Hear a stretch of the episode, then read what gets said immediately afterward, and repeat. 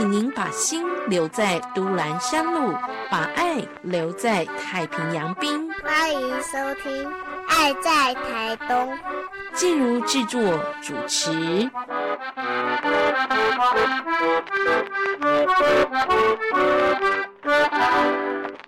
在台东的节目，亲爱的朋友，我们今天邀请大家一起出发往长滨乡，邀请大家一起来认识这样一位优秀的返乡青年巧云，如何透过他的斜杠串联起在地的返乡青年呢？我是珍品部落的巧云，现在是在雨水之欢当管家。雨水之欢是公益平台延长寿，还有于董于香他们两个一起。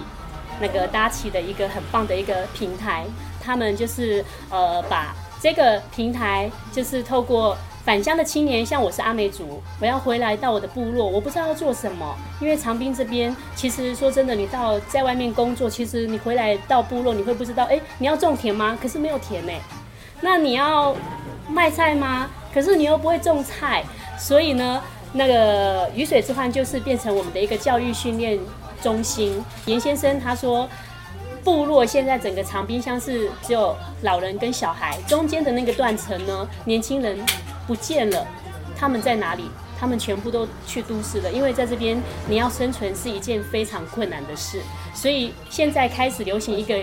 语言叫做斜杠人生的。那我呢，返乡回来一开始我也不是真正就是要当管家，那时候我是在嘉义上班。那时候我也跑去澳洲打工度假，然后呢，我都一直找不到我觉得我想要留下来的一个地方。最后呢，我知道我是阿美族，我有阿美族的血统，所以我回来了长滨真饼这里。刚好那烟囱时候那时候刚好有一个机会，所以有一个一个缺，要不要回来？所以我就回到了我的部落，这样子，哎。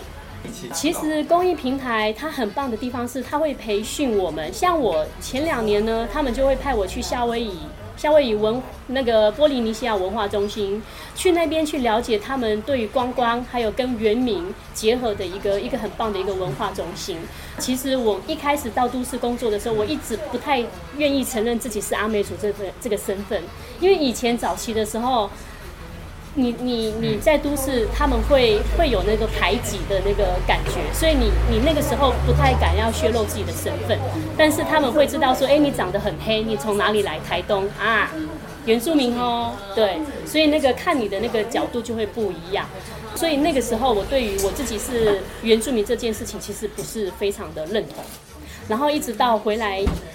台东，然后雨水之欢之后，然后被送去夏威夷之后，我才开始真正。真正去面对我是有原住民血统这件事，然后我就开始了我我一个回家回乡之路。那我在回来之前我是不会喝酒的，结果我现在是考察地经常来的伙伴，然后他只要有出什么酒，我绝对第一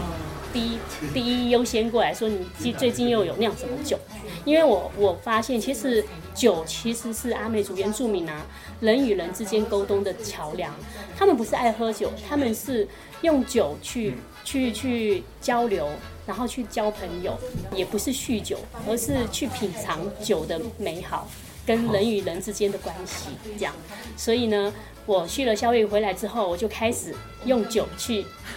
重新认识我的部落，然后我就会主动跟他们讲说：“哎，晚上要不要喝酒？”他们就觉得：“哎，巧云平常怎么不碰酒的，怎么现在开始会喝酒？”对，所以我就开始去。去到我的部落，去开始重新认识这个呃抚育我长大的一个部落，这样对。那我现在的工作呢，就是开始做，因为我现在在民宿上班，所以我开始做一些店家跟店家的结合。因为我觉得原住民其实他有很棒的天分，然后他们可以是艺人的艺术家、画家，或者是酒，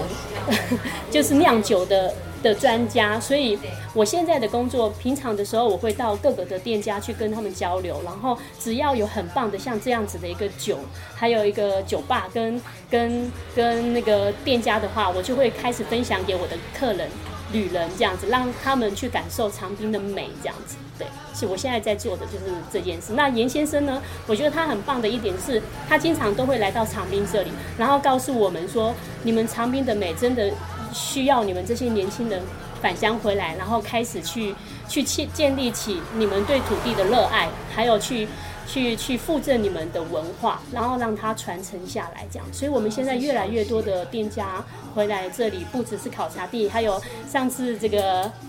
呃，他们有待和多小酒馆。好，还有高山森林基地，所以其实长滨这边是非常非常的美。希望你们能够下次有多一点的时间，能够来到长滨去体会、感受这边的美，